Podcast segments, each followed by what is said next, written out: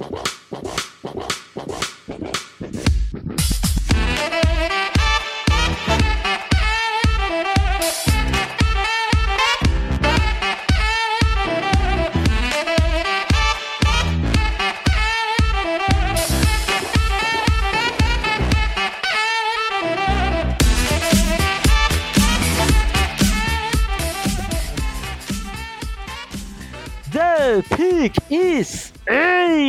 amigos! Sejam bem-vindos a mais um podcast do On The Clock. Eu sou o Felipe Vieira e hoje estou aqui com ele, Henrique Bulho. Diga olá, Bulho!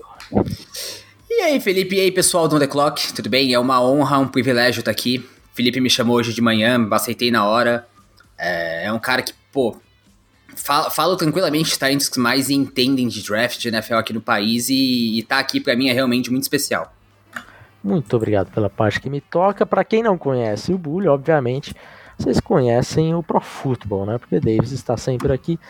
E o Bulho é, faz podcast ali junto com, com o, o Davis. Então, vamos lá no Pro Football. E, e a galera aqui no chat já está falando que só precisa de um olho para enxergar, já está pensando aí em, em, vender partes vitais ou quase vitais do corpo para ir no, no jogo da NFL no ano que vem. Falaremos sobre NFL no Brasil em instantes, mas antes, meu caro Henrique Bulho, nós temos comentários do podcast passado e olha, eu vou te falar uma coisa temos comentários gigantescos aqui, então eu vou dar uma resumida. Geralmente quem quem, fala, quem fazia esse trabalho é o, é o Davis. Vou, vou tentar fazer esse trabalho. Vamos lá. Começando com um comentário do Bruno Souza, que mandou o seguinte: Grande Deivão e Felipe, sobre Kansas City hoje. Fica muito claro, falaremos sobre Kansas City também, hein? Fica muito claro que o nível de jogo do Mahomes caiu e o Rush Rice é o menos pior dos recebedores. Travis Kelsey já não é mais o mesmo e eu vejo um fator prepo preponderante na queda ofensiva, a saída de Eric Bieniemy. Coincidentemente, o ataque dos Commanders e o Howell parecem melhor do que as previsões. Concordam? E aí, Bulho? Tá junto do, do Bruno Souza nessa? Acho que não, Felipe. Uma coisa que eu falei muito com o, com o Deivão nos últimos podcasts é o seguinte. Eu acho que o problema do, do, dos Chiefs não é play call. De jeito nenhum. Não tem nada que eu olhe nesse time e pense que o problema está nas chamadas. O problema para mim é muito, muito simples e é, assim, evidente, eu acho. É, os Chiefs não têm recebedores que sabem criar separação. O Rashi Rice realmente ele é o menos pior, mas não é culpa dele que ele teve que ascender essa posição de principal recebedor. Então, assim, para mim é muito mais um problema de quem está lá recebendo do que necessariamente quem está chamando as jogadas. Esse grupo de recebedores comparado ao ano passado não é tão diferente, mas assim, o Bruno tem um, um certo ponto aqui, não tem não? Você não acha? Um pouco aqui, eu, eu acho que o, o BNM tem feito um trabalho muito bom é, lá em Washington. E, e espero inclusive que ele seja o novo head coach dos Commanders, talvez é, ele tenha ido para lá justamente para ter essa oportunidade. É, e essa, mas essa queda do Kelsey também eu acho que pode, pode ter sido né, um fator importante, porque ele ainda é muito bom.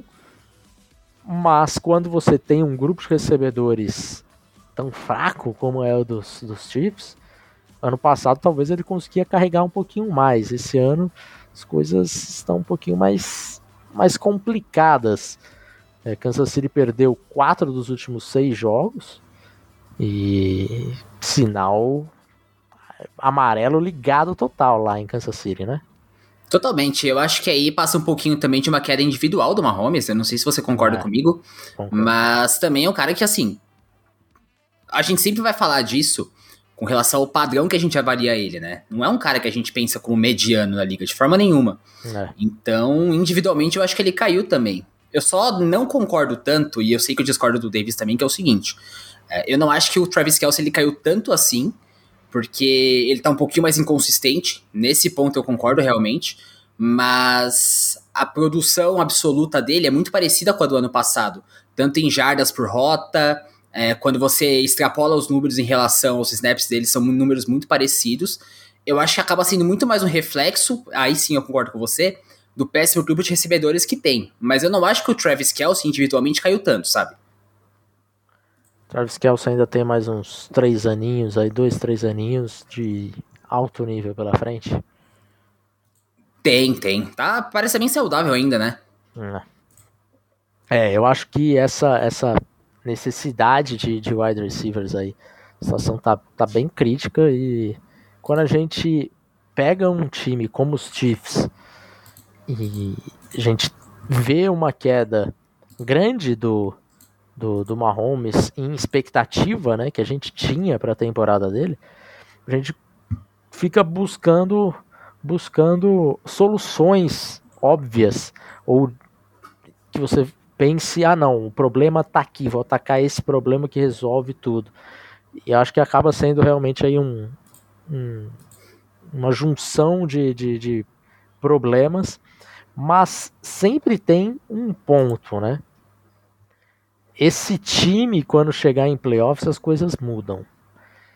E aí eu sei que, ah, mas ah, Felipe quer ser o profeta do acontecido e tudo mais mas acaba sendo assim outro campeonato de fato. Então, nesse momento está todo mundo, ah não, Kansas City já não assusta mais tanto quanto assustava ano passado. Eu acho inclusive que a defesa é mais forte do que do que era em, em outros anos aí de, de Patrick Mahomes. Talvez seja o melhor ano de, de defesa do, do Mahomes. Isso nos playoffs vai fazer, vai dar uma diferença. É, então eu acho que o Mahomes pode ser que a qualquer momento ative lá o, a estrelinha do, do Super Mario e aí em playoffs as coisas ficam mais complicadas. Mas sabemos que há um defeito claro aí evidente nesse nesse Kansas City que é o grupo de recebedores e Travis Kelsey caiu depois que assumiu o namoro com Taylor Swift, Caiu, acho que tem outras prioridades agora, né? É. E quem vai jogar o homem que tá amando? É, exato. Eu só queria adicionar um ponto, um ponto rapidinho, Felipe, que eu acho que a gente fala, um, fala pouco disso e que para mim também tá bem evidente nessa queda dos Chiefs ofensiva, que é a linha ofensiva para mim também deu uma caída, tá? Eu acho que eles Verdade. sentem muito mais a falta do Orlando Brown do que eu esperava. E a contratação de Alan Taylor, nesse momento, elas provam um fracasso, porque ele foi muito caro e não entrega nem perto do investimento, né? É, inclusive nesse jogo aí contra os Bills, o que jogou mal o Jawan Taylor é Nossa senhora, cara. Jawan Taylor ou o Kadarius Tony, eu não sei quem entregou mais esse jogo aí, sinceramente, tá? O Tony é óbvio que fica marcado pela é, burrice ali de, de de ter feito o offside, mas o que jogou mal o Taylor também é sacanagem. Bom, eu vou pro próximo comentário, comentário do Felipe Setter. O Felipe Setter, eu acho que ele mandou uma redação do Enem aqui sobre o, o time de Seattle. Então eu vou, vou ler um, um, parágrafo, pular um e ler o próximo, e a gente pega um, um resumo disso, tá? Salve dupla, tudo certo? Esse time de Seattle é inconsistente demais. Tem jogos que o ataque aparece e a defesa não. Em outros jogos é o inverso que ocorre. Outras vezes jogam por um ou dois quartos e nos demais não fazem nada.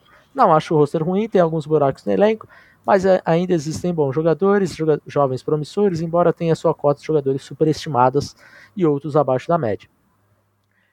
Pode soar como loucura, mas não sou fã de Kenneth Walker. Aí, aí soa como loucura mesmo, Bruno. soa mesmo, Bruno. Felipe. Porque é realmente não vou concordar com você, meu xará. E nem do Tyreek Woolen. Acho ambos inconsistentes. O primeiro pode correr para mais de 20 jardas, mas parece incapaz de correr para 4, 5 jardas constantemente, enquanto o segundo consegue interceptações mas perde muitos pá, e, come muito, e comete muitas faltas. Ao assistir os jogos, me parece que o ataque é mal chamado, inclusive torcedores de Seattle reclamam já há algum tempo de Shane Waldron, né? Mas eu acho que essa, essa reclamação também, né, às vezes, um tanto quanto exagerada, mas enfim. E aí, voltando no comentário dele, jogadores subutilizados, como por exemplo o Smith em Digba, e, e, que, e que corre quando deve passar e passa quando deve correr. Pá, pá, pá, pá, pá, pá, pá. Acho que esse time terminará 9-8 ou 8-9, mas não acho que sejam dignos de pós-temporada. É, esse time não ameaça chegar longe, perderia no wild card. Então, para que ir? Eu confesso que essa do para que ir para a pós-temporada, esse é um sentimento de torcedor que está mal acostumado, Felipe. E eu, eu já, já estive aí. Hoje, tudo que eu queria na minha vida era ter a chance de assistir um joguinho em janeiro. Então, se você tem a oportunidade de ir para o wildcard, vá. Porque a diferença de uma pique 22 ou 17 não vai, não vai mudar o futuro da sua franquia. Fique tranquilo.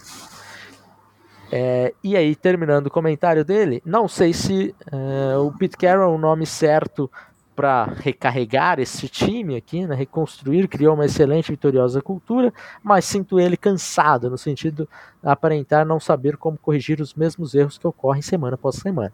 E me incomoda o fato dele demorar para fazer mudanças, é, seja demitir um coordenador ou mudando a maneira do time jogar. E que mais? Mas enfim, aproveitar os últimos jogos, porque só vou poder assistir eles novamente em setembro. Acabei me estendendo de mais do que gostaria. Abraço e parabéns pelo trabalho. Bom, basicamente o Felipe ele queria desabafar, né? Então aqui é o, o divã do Felipe Setter. É, fica aqui a mensagem de desabafo de Felipe Setter. Eu discordo de algumas coisas, mas entendo a sua decepção, Felipe. Próxima eu acho que a principal que eu disc... Posso só comentar rapidinho? Rápido. Cara, é, você falou que. que depois vai ver o time só em setembro. É por isso que é legal ver playoff, cara. Cada vez Exato, a mais você pode ver seu time jogar, é muito legal. Ah, cara, eu, eu, eu só tô assim, por mais duas derrotas. Se tivesse mais duas vitórias nos Panthers, eu já ia falar, nossa, que legal. Que legal. Mas não vai acontecer nenhuma, provavelmente. Mensagem de Paulo Ferreira, ele, o mito, a lenda. Boa noite, senhores. Alguns recados. Lá vai, hein? Se prepare, Bulho.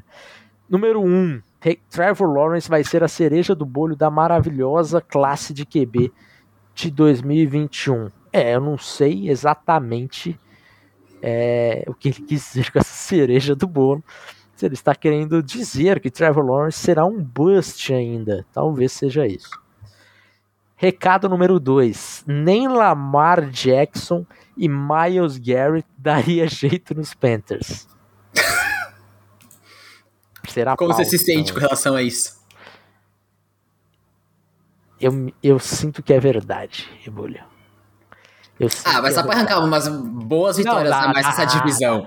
Dá para melhorar, dá para melhorar. Dá para brigar por essa divisão. Se tivesse um Lamar Jackson e um Miles Garrett, brigaria por essa divisão, né? O que Sim. não quer dizer muita coisa, mas estaria lá com Desmond Reader e Derek Carr e, e Baker Mayfield por ali. Recado número 3: Drake London tem tudo para ser o novo DeAndre Hopkins. Nem Noé carregou tanta anta igual esses caras. Gosta de Drake London, Bulha? Cara, eu já fui menos fã. Acho, tá. acho, que, acho que é um elogio, cara. Tá bom. Eu. Fiquei um pouco confuso, mas acredito que entendi. Você era do time do Davis. Não, totalmente. Eu, eu achava muito ruim a escolha dele no top 10. Assim, tá. eu, eu, não sei como você avaliava ele, mas para mim, na, na época, a Atlanta tinha feito uma escolha muito ruim. E eu, pô, não tenho problema nenhum de admitir que eu tava errado, sabe? Ele, uhum. Acho que a gente pode até ver uma versão melhor dele com um quarterback mais consistente, um quarterback que consegue executar melhor o jogo aéreo. Mas individualmente falando, não tem problema nenhum de falar que ele estava errado. Ele tem se mostrado um ótimo, um ótimo recebedor, desculpa. É. é. Eu gostava dele um pouquinho mais que o Davis, eu consegui puxar a nota dele um pouquinho mais aí para o guia, mas eu, eu não, não teria selecionado ele no top 10 também. Achava que era um pouco de exagero ali, mas eu acho que ele tem se mostrado um recebedor suficiente para isso. Por fim, um recado especificamente para um ouvinte aqui do On The Clock. Não sei quem é esse ouvinte, mas fica lá. Matt Stafford, in order to be the man, you have to beat the man. Sinto muito. Comentem. Bom, ele está, obviamente, falando sobre Lamar Jackson, né? É, Matt Stafford jogou muito bem, mas não venceu o homem Lamar Jackson. Mas é isso. Discordo aí do, do, do Trevor Lawrence, seu recado número um nesse momento, Paulo. E o Panthers nós falaremos daqui a pouco de forma mais, mais prolongada. E o último comentário da noite do Rafael Coelho. Salve dupla! Muito se fala por aí sobre um, uma eventual superioridade na NFC, que o campeão da conferência seria o favorito ao Super Bowl. Mas quero aqui fazer uma ode à EFC. Vocês acham que a seed número 7 desse ano vai ser o melhor time a ocupar esta vaga desde a expansão dos playoffs? Sempre pareceu que esse confronto no wildcard era um jogo à toa, é, mais fraco, quase protocolar. Mas tenho a impressão que esse ano pode ser um adversário mais competitivo e sem tanto a ver com uma eventual fraqueza do número 2. Abraços.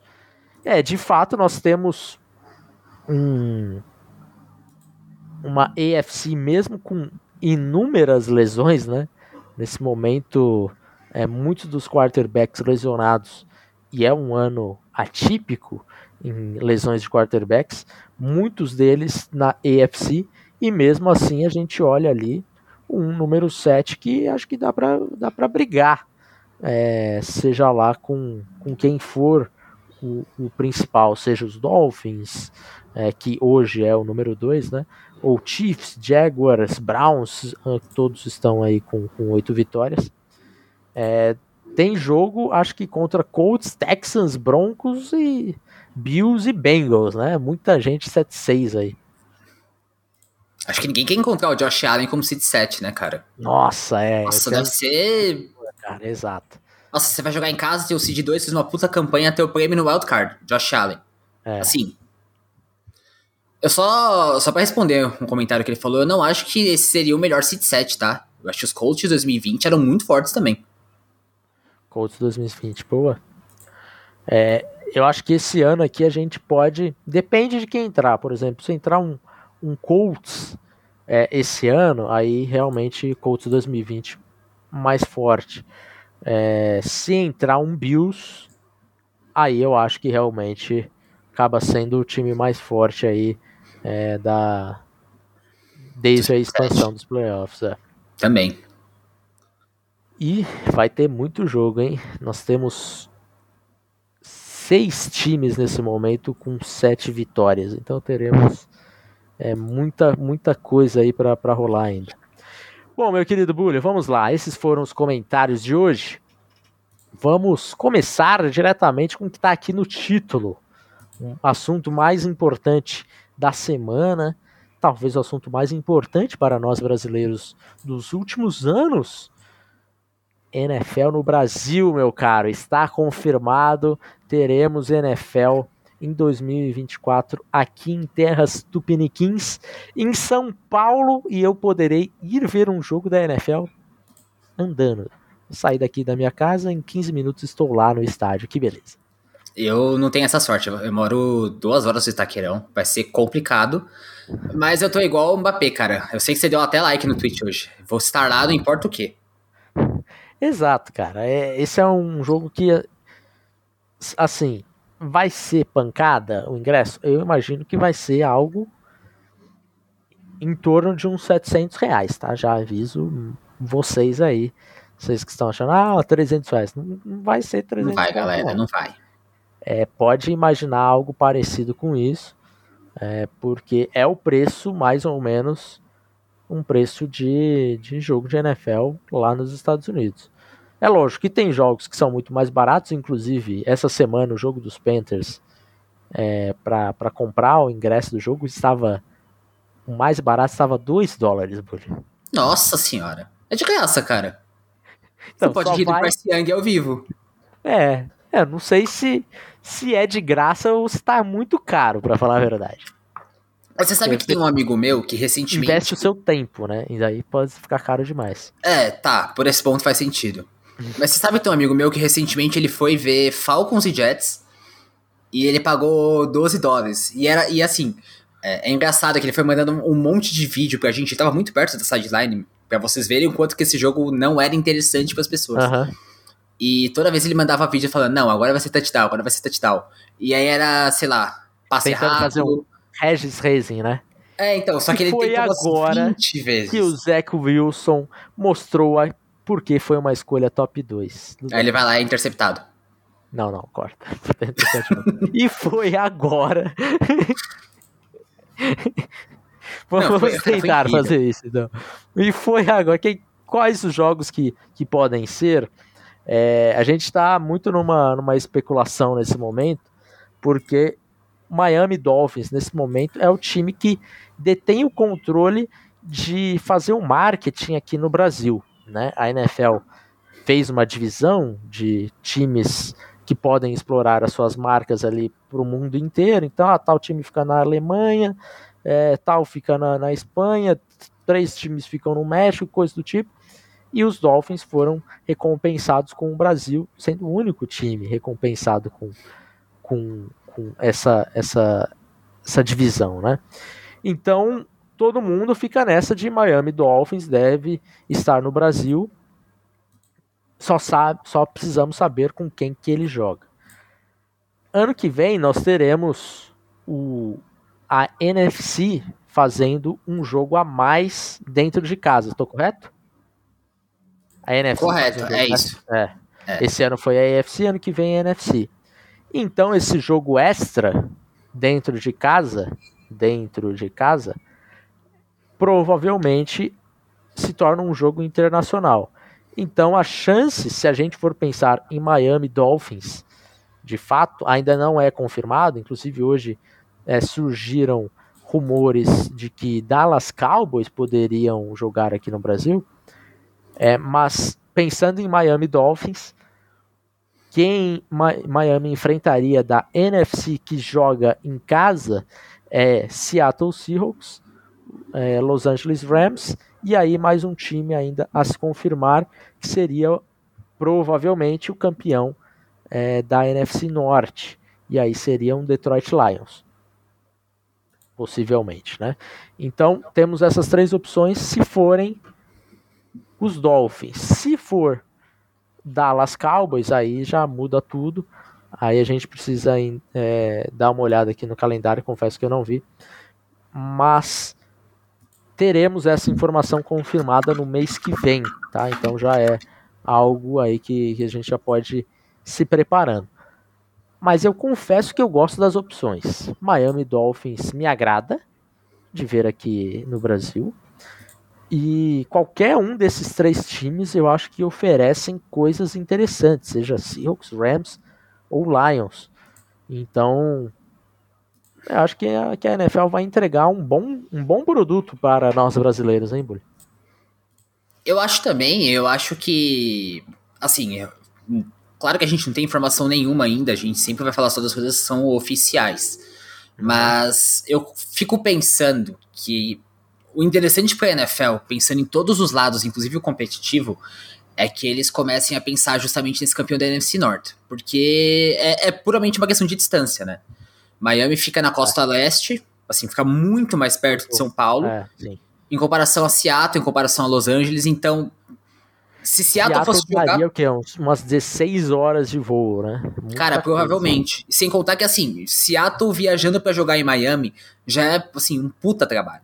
Los Angeles indo jogar em Miami já é um puta trabalho. A gente sempre vê os times falando isso pra cruzar de uma costa a outra. Então, a- aqui é só, assim, jogando informação no ar, pensando e tal, o time da NFC Norte, por exemplo, ficaria mais perto.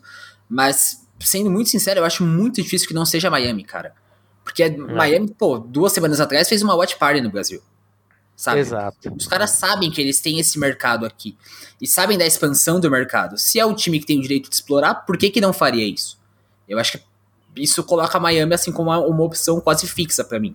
E aí, claro, se viesse Seattle, Los Angeles, Detroit, é, Arizona, Alabama, New Mexico State, a gente ficaria feliz do mesmo jeito. A gente ia estar lá do mesmo jeito. Mas eu fico pensando que o potencial de Miami Dolphins e o Seattle Seahawks, Felipe do céu, ia ser maravilhoso, cara. É, esse é um baita jogo. É, eu, eu tô pelo, pelo Rams porque eu quero ver Sean McVay. Tal, será que teremos a oportunidade de de chegar perto desses caras aqui. Então, não sei, NFL, olha aqui pro, pro On The Clock, o que, o que, que nós já fizemos para o, o, a NFL aqui no Brasil. Então, sei lá, pensando alto aqui, né, NFL? Um beijo, nos notem, né? Para futebol também, já fez muita coisa, então de repente, vai que. Bom, cara, é isso. É, mês que vem teremos a confirmação de, dos, dos times. Mas baita notícia, notícia que, sinceramente, era algo que eu não tinha uma expectativa de ser tão próximo assim, um jogo aqui no Brasil. Eu até falava, não, a NFL vai vir para cá, mas lá em 2028, 2029, algo eu mais também. por aí. É, então, já ser aqui em 2024, é, baita notícia para todo mundo. Bom, meu caro, vamos lá. Agora chega de, de notícia boa, que eu vou baixar um pouco o nível aqui agora, ô Bulha. O Carolina Panthers tem salvação nos próximos dois anos? Cara, eu vou, eu vou colocar o contexto aqui para você, você que não que não tá acostumado, né, é, com, com essa situação dos Panthers. Lembrando que os Panthers trocaram pela número 1 um do ano desse ano, do draft 2023, e aí usaram a pique número 1 um do ano que vem, a pique de primeira rodada do ano que vem, que nesse momento, com 95% de chance de ser a escolha número 1 um do draft. Então não tem a primeira rodada, que é a número 1 um overall, não tem a segunda rodada de 2025 e é um time que quando você olha a situação de salary cap, você fala, não é possível que esse time está numa situação que não é tão agradável assim, porque tem 35 milhões só para o ano que vem. Então vamos lá, se por exemplo colocar uma franchise tag no Brian Burns, vai sobrar aí pouca coisa para brincar na, na free agents para renovar alguns outros jogadores, por exemplo, Frank Louvo, que é um free agent. É, e ainda temos, por exemplo, é, além do Frank Louvo, que é um, talvez hoje seja o melhor jogador de Spencer, você vê a situação que, que se encontra essa, esse time. Jeremy Sheen também é um free agent, então por muito tempo se falava, ah, vai precisar é, vai trocar o Jeremy Sheen, não trocou e não conseguiu pegar nada por ele. É, é um free agent, o Brian Burns precisa renovar, e aí nós temos alguns outros jogadores ruins aqui que não, fa não faço a mínima questão de falar, porque são todos jogadores muito fracos. Mas, enfim, vai ter que gastar uma grana para renovar com o Brian Burns. É, se quiser, o Jeremy Sheen vai gastar uma grana. Não acho que, que vai renovar com, com o Sheen, mas é, vai ser bem utilizado em outro time e o Frank Luvo. Então esses dois são peças importantes obrigatoriamente precisam ser renovados. E aí vai sobrar uns 18 milhões para o ano que vem. É lógico que sempre pode jogar a coisa para o futuro, mas eu só trouxe isso para dizer que a situação em Carolina não é das mais tranquilas no salary cap também muito já foi gasto esse ano e o time piorou bastante. Você olha esse time, Bulho, e consegue me dar uma, uma solução? Como você reconstruiria esse, esse Carolina Panthers? O que, o que você acha que, que deveria ser feito? Acho que fechar a franquia e começar de novo é uma boa ideia. Ah, é uma boa, é uma boa ideia. Eu Cara, é complicado porque assim, é, na teoria, e aqui é muito na teoria, porque eu, eu tenho muita coisa para falar do jogador em si, mas uhum. Carolina teria sua peça central da reconstrução, que trocou tudo pra ter ele e tudo mais. Então, você já teve todo o seu futuro é um jogador que claramente está tendo dificuldades individuais. O contexto à volta dele, obviamente, não ajuda, mas não é só o o ataque em geral. Acho que o Bryce Young tem muita coisa também que, que me preocupa nesse momento.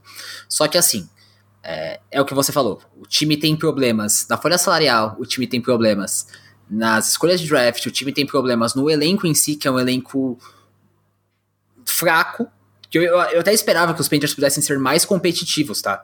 Mas Sim. ainda é um elenco fraco. Então é, é, realmente muito difícil de entender o que, que esse time vai fazer. Porque assim, Felipe, a gente já viu várias outros, outras coisas de reconstrução. A gente já viu o Miami Dolphins quebrando tudo em 2019. A gente viu o Arizona Cardinals também recentemente. Tem uma centena de exemplos de times que entraram nesse processo de reconstrução pensando, cara, é, vamos refazer tudo do zero. Só que eles tinham da onde surgir. Eu não consigo ver isso no Carolina Panthers porque, ok, você tem um ano ruim. Beleza, mas você não tem a primeira escolha geral.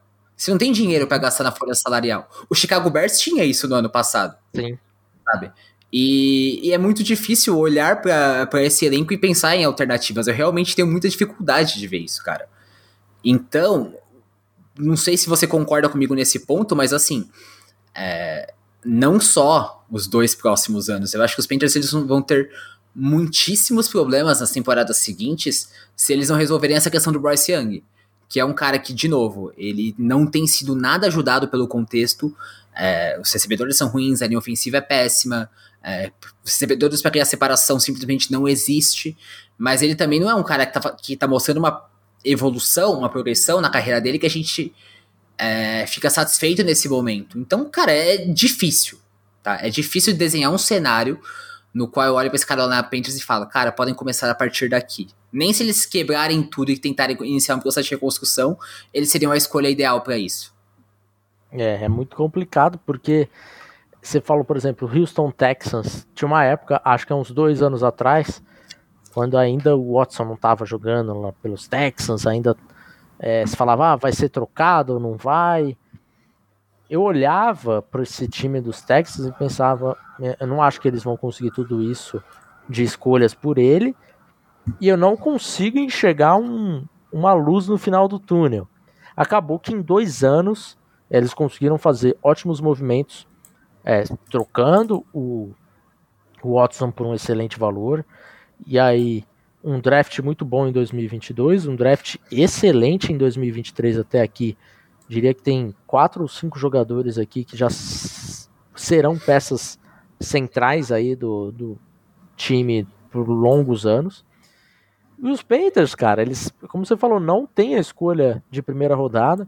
Escolha mais alta provavelmente vai ser a, a 33. E você não pode, você não consegue fazer muita coisa com a 33. Ah, não, dá trade down. Tá, mas você vai dar trade down para dar 33 para pegar uma escolha extra de terceira rodada é, escolhas de terceiro dia, não é por aí que, que se faz uma reconstrução de elenco. Tudo bem, pode ser que você acerte uma coisa ou outra, mas não é o caminho normal. E aí nós temos uma linha ofensiva que no ano passado é, funcionou e a expectativa do torcedor é que ela continuasse funcionando para esse ano, mas que nesse ano, mesmo com as mesmas peças do ano passado, é uma linha ofensiva que talvez seja a pior da história do Carolina Panthers, que é conhecida por ter péssimas linhas ofensivas. Sim. Então, assim, eu não sei o que aconteceu. É, tem a explicação lógica que é a que eu, eu vejo ali que o esquema mudou e que era um time muito focado na, no jogo terrestre, e aí, óbvio, ficava mais fácil para proteger para o passe mas não é possível que seja só isso, sabe? É, é o mesmo treinador de linha ofensiva do ano passado. É, é muito complicado de ver algum cenário aqui.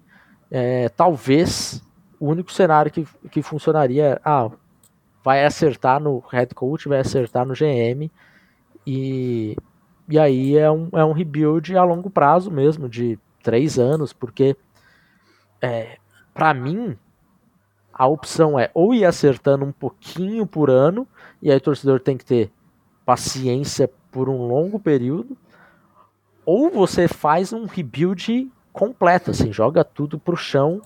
Ah, Brian Burns, troca. Ah, o Taylor Moulton, right tackle, troca. Ah, o Derek Brown, que é excelente, um dos melhores defensive tackles da liga, troca. Só assim que você vai conseguir pegar escolhas relevantes de primeira rodada e tentar acumular algum draft capital só que é isso, você precisa que o torcedor saiba do processo e que isso vai demorar muito tempo, cara. Porque é, é um caminho muito longo. Você vai ter que não, qualquer caminho que você for tomar é um caminho que vai exigir paciência do torcedor, é um caminho que exige paciência do dono, e eu, eu acho que nesse momento não tem nenhum desses dois tem a paciência necessária. E aí, meu amigo, aí é difícil de imaginar um, um futuro positivo em Carolina pelos próximos cinco anos. Eu acho que é. Tem, tem um ponto muito importante que você falou que é o seguinte: o, dono do Carolina Panthers nesse momento não tem a menor paciência com o que está acontecendo. Eu tava lendo sobre o David Tepper, sobre um. Eu tenho certeza que você sabe mais que eu sobre o assunto, você pode complementar bem, tá? Eu tava lendo sobre ele depois da demissão do Frank Wright, e era muito sobre ele ter construído a fortuna dele com, com negócios que deram retorno rápido, com, com muitos acertos, assim, coisas que não precisou de tanta paciência. E ele achou que na NFL ia ser a mesma coisa, ia contratar os caras que sabem tudo e que todo mundo ia resolver o problema muito rápido. Só que não é assim uhum. na NFL. Você tem 32 times para um time ser campeão todo ano. E, assim, é, é, é, sempre difícil você julgar o impacto de um dono na franquia, mas o Carolina Panthers ele não vem sendo competitivo há alguns anos já. Acho que o último time realmente competitivo dos Panthers, se não me falha a memória, é o time de 2017, em que Sim. teria feito mais barulho no wildcard se tivesse recebedores, de verdade, não recebedores que fingem que são recebedores. Mas, assim, cara, são seis anos, cinco, seis anos de mediocridade na franquia, em que nesse momento é muito difícil de você olhar para esse time e pensar numa forma em que você vai sair disso, porque as poucas boas peças que tem, você dificilmente é, vai conseguir juntar capital de draft suficiente. É, então, cara, é uma situação que vai exigir, assim, primeiro paciência, como você falou, porque não vai se resolver em 2024. Provavelmente não vai se resolver em 2025. Acho que, por exemplo, se a gente pega a expectativa dos Panthers para essa temporada, é, envolvia muito um ano de evolução do Bryce Young, envolvia muito uma linha ofensiva que não fosse uma uma porta giratória que todo mundo passa, só empurrar. Envolvia muito uma secundária que jogasse melhor do que vem jogando. Envolvia muito o grupo de recebedores, ele, ok. Claro que ia sentir a falta de Moore, mas que ele conseguisse produzir um pouquinho mais. E nada disso deu certo, sabe? É. Então, cara, fica muito difícil de você ver uma avenida que as coisas funcionem. Muito, mas muito difícil mesmo. É, é difícil mesmo, cara. E é aquilo. Quanto tempo mais que o Bryce Young vai ter? você olha a, a paciência do torcedor com o Bryce Young, hoje eu confesso, eu fui assistir a, a coletiva do Bryce Young, eu fechei com 3 segundos, porque eu não aguento mais ele falando as mesmas coisas, até as gírias dele me incomodam já. E daí eu falei, não, cara, não é possível, eu devo estar muito muito impaciente. Aí fui ler os comentários, todo mundo reclamando da mesma coisa. Então, assim, é, já é um nível de estresse muito alto. É, e, sei lá, se ele, por um acaso, ano que vem tem, vai ter um ano parecido com esse, acho que os Panthers em 2025 de repente já estão pensando no novo quarterback. Não está muito longe disso, porque o ano dele é muito ruim. É tudo muito ruim? É, mas ele não fez nada que justificasse ser uma escolha de primeira rodada. É que nem digo de first pick, digo de primeira rodada mesmo. Então, realmente é, é assustador aí o futuro do Carolina Panthers. Bom, vamos lá, meu caro. Já falamos de Carolina Panthers, já falamos de Kansas City Chiefs. Vamos fechar aqui com Detroit Lions. Detroit Lions, nesse momento, tá rolando uma certa decepção com o que esse time poderia apresentar e a expectativa que gerou, principalmente lá na semana 1 vencendo Kansas City, todo mundo já ficou com outros olhos para Detroit e perdeu alguns jogos que não se esperavam. É, nas, nas últimas semanas aí, derrota contra os Packers, agora derrota contra o Super Bears. E aí, Bulha? Eu acho que, que nós, e eu estou me incluindo nisso, tá? Porque eu também fui dessa galera que comprou os Lions, super time, que virou a terceira força da NFC. Eu estava errado, de novo, não tem problema nenhum de assumir isso. Eu acho que a gente precisa ter um pouquinho de cuidado com o patamar que a gente está colocando o Detroit. Porque para mim é muito claro, Felipe, qual que é o problema desse time? A secundária. Tá? É, tá. é, um, é, é uma secundária de papel também, e eu entendo que sofreu com lesões, eu entendo que tem a lesão do Gardner Johnson, eu entendo que o Mosley também se machucou. Mas não tá nada difícil de passar a bola contra essa defesa dos Lions. E não é uma crítica nova. Você sabe que o Aaron Glenn é um cara muito criticado há bastante tempo. Teve sintomas, teve é, demonstrações, demonstrações, desculpa, melhores na primeira metade da temporada? Teve, claro. Mas a gente está comparando o Detroit Lions aos melhores times da conferência. A comparação esse ano é com o Dallas Cowboys, com o San Francisco 49ers e com o Philadelphia Eagles. E talvez não devesse ser. Sabe? Talvez a gente uhum. passou muito do ponto com uma boa sequência de vitórias. Talvez a gente viu esse time ganhando jogos é, dos Chargers, dos Bears, dos Raiders, dos Buccaneers. E agora a gente tá vendo que os Lions, ok, são um bom time, ok, vão chegar nos playoffs, e eu realmente acho que vão ganhar a NFC North, mas que tirando isso, cara, não estão no, no, super patamar que a gente imaginou que tava. Talvez não seja um problema do time, talvez o problema seja a expectativa que a gente colocou, sabe? E de novo, Sim. estou me incluindo nisso. Sim. É, eu acho que esse, esse Lions aqui acabou dando um pouco de sorte também com a lesão do, do Kirk Cousins, né? Porque esse Vikings com o Cousins agora, que quando ele se machucou, tudo bem, ah, o começo foi muito ruim ali do, dos Vikings, o Cousins estava saudável, estava jogando, mas esse time se encontrou no melhor momento que estavam os Vikings, o Cousins se lesionou e aí as coisas ficaram bem complicadas. Mas é, é, de fato não parece que os Lions eles estão nessa prateleira de contender. É, eles são aquele time ali do, do famoso pretender. Ele está quase lá, mas ainda não, não chegou, não virou a esquina. E assim, não, não tá nada ruim, né, cara? Porque, pô. Exato. Longe de dizer yeah. mas são 30 anos sem vencer a divisão. É. E assim, é uma é um caminho que as coisas estão indo pro lado certo.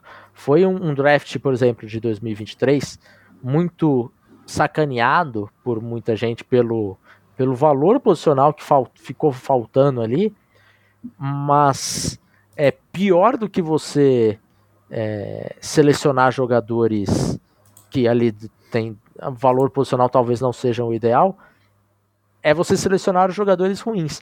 E não foi isso que os Lions fizeram. Todo, pelo menos as principais escolhas deles, eles pegaram bons jogadores. Perfeito. Eu acho que eles poderiam ter aproveitado melhor a, a situação, e de fato eu acho que tinha um caminho ali que eles poderiam sair de repente já como contenders de fato esse ano. Mas aí é um mundo ideal de ah, se vocês não tivessem feito isso na primeira rodada e acertado tudo que vocês acertaram na segunda e na terceira e terem feito outras coisas ali é, na primeira rodada. Mas mesmo assim, é um time muito melhor do que foi ano passado e é um time que a está em uma, constante evolução. Então, acho que o torcedor dos Lions tem que estar orgulhoso da campanha que o time faz e ainda esperançoso de uma melhora é, ainda maior aí para temporadas seguintes. Junto disso, o Janilson Vieira mandou um super chat aqui que bate muito com o que a gente está comentando, que é qual top 5 de times após 13 rodadas. Vamos lá, vamos bater os óbvios e depois a gente discute quem que entra aí nisso daí. 49ers, Cowboys, é, Eu Eagles, coloco os Ravens. E Ravens, para mim, são os quatro inegáveis desse top 5. Concorda? Tiraria alguém? Eu acho que eu tiraria os Eagles. Assim, eu, eu sei que pode parecer, nossa, criticando o time porque eu torço, mas é porque eu realmente vejo defeitos nos Eagles que eu, não, eu acho que estão prateleira um pouquinho abaixo desses três. Tá bom. E aí, vamos colocar esses três aqui como primeira prateleira e reais candidatos a, a Super Bowl nesse momento. Os principais candidatos.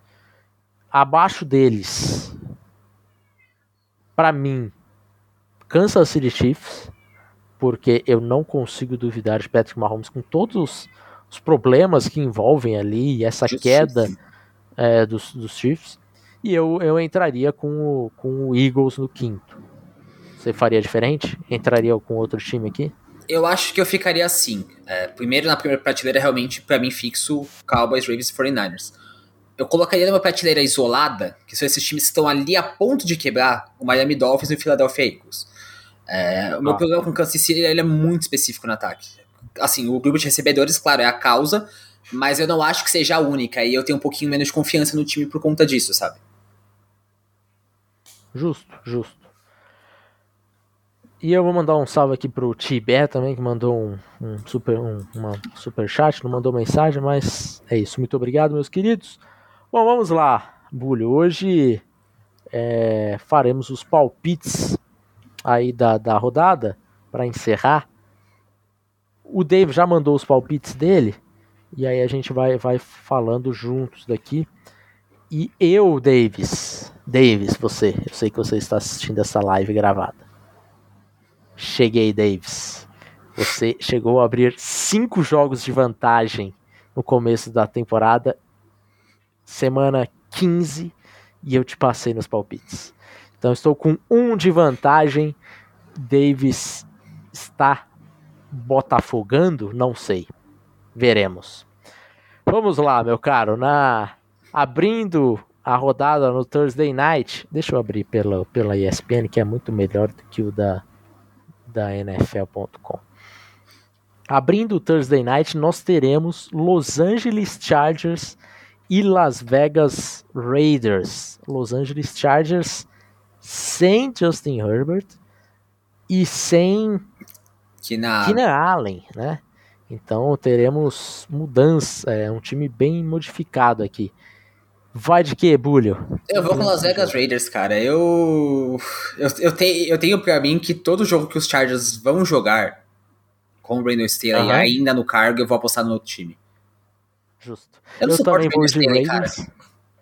É, é, eu também vou de Raiders e o Davis também foi. Já adiantando aqui, o Davis, como ele mandou os palpites dele para mim, eu mandei os meus antes porque eu estou na frente agora, e ele concordou com todos os palpites. Então, tudo que eu falar aqui, o Davis vai junto comigo também. Então, essa semana você vai acabar na vantagem de novo. Mais uma vez, semana 15 eu terminarei na vantagem, né? Então vamos lá. No sábado, temos jogos no sábado, hein, rapaziada? Não se esqueça, não temos mais college. Então teremos três joguinhos no sábado. É, Vikings e Bengals em Cincinnati. Esse eu vou ficar com Cincinnati. Esse eu vou com Cincinnati também. Vou de Bengals. Aqui teremos Minnesota com o Nick Millans jogando. Então, Josh Dobbs perdeu a posição. Às seis e meia da noite nós temos Pittsburgh Steelers e Indianapolis Colts em Indianapolis. Ah, aqui é Indianapolis também, né? Colts também. Denver Broncos e Detroit Lions em Detroit. Ah, esse foi o que me pegou. Eu vou com Denver. Eu vou com Lions aqui. Eu vou com Lions. O, o Davis também foi com Lions. É, esse é um jogo. Tem, acho que tem dois jogos aqui que se eu fosse o Davis, se eu quisesse arriscar, é, eu apostaria. Mas como eu estou na vantagem, só segue o baile. No domingo, temos Broncos e, e Browns em Cleveland. É, Bears e Browns, né? Bears e Browns em, em Cleveland. Mas eu vou com Cleveland. Acho que, a defesa segura bem. Também vou com Browns. Bucks e Packers em Green Bay. Packers. Também vou com Packers. Texans e Titans em Tennessee. Titans. Uh, eu vou com Texans. Jets e Dolphins em Miami. Aqui é, é Miami. Olha, olha os Jets, hein? Olha o Zach Wilson mostrando a que veio. Eu vou, vou com Dolphins, obviamente. Ficou difícil de levar a sério, desculpa. Chiefs, Chiefs e Patriots. Chiefs também. Chiefs também. Esse jogo podia ser em qualquer lugar do mundo dentro da casa do Bill Belichick, não, não ia adiantar. Giants e Saints em New Orleans. Saints, Saints, Saints. Saints também. Mas esse foi mais apertado, tá? É, você está duvidando de Tommy DeVito? Cuidado, cuidado, que daqui a pouco podem bater na sua porta. A máfia italiana pode bater na sua porta a qualquer instante. Eu vou com Saints também. Falcons e Panthers em Carolina. Ah, eu vou com Atlanta. É, eu vou. Commanders e Rams em Los Angeles. Rams também. Rams. 49ers e Cardinals em Arizona. 49ers. 49ers. Cowboys e Bills em Buffalo. Joguinho bom também, hein? Hum... Eu vou com os Cowboys. Eu acho que essa é a vitória que todo mundo tira as dúvidas do Prescott. Eu também vou com Cowboys. E no Sunday Night nós temos Ravens e Jaguars em Jacksonville. Eu vou com os Ravens também. Também vou com os Ravens. E no Monday Night, encerrando a rodada, temos Philadelphia Eagles e Seattle Seahawks em Seattle. Eu pego os Eagles nessa. Também vou de Eagles. Então é isso. Deivão, não é essa semana que você vai me alcançar. Talvez semana que vem. Fico no aguardo. Julio, muito obrigado pela sua presença, meu querido. Muito obrigado por ter aceitado o convite aí e conseguir substituir o David no alto nível. E faça seu jabá aí, fale seu Twitter e o que mais que você precisa falar aí. Pô, primeiro que eu que agradeço vocês pelo convite, do fundo do meu coração. É, a gente se conhece há muito, muito tempo, então é, já sei há anos e anos e anos a qualidade do trabalho de vocês. Vocês sabem que, se, que vocês precisarem é só mandar uma mensagem que eu apareço. É, agradecer a todo mundo que viu a live também.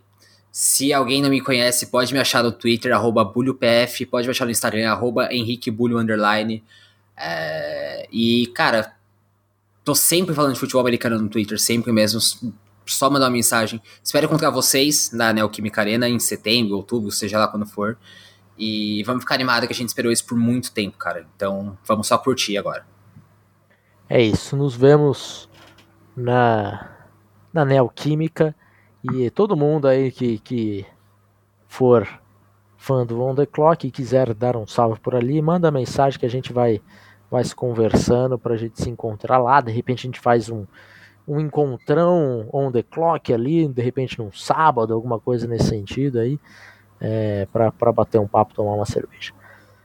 Muito obrigado, chat. Estamos junto até semana que vem. Muito obrigado, Bulho. Tchau.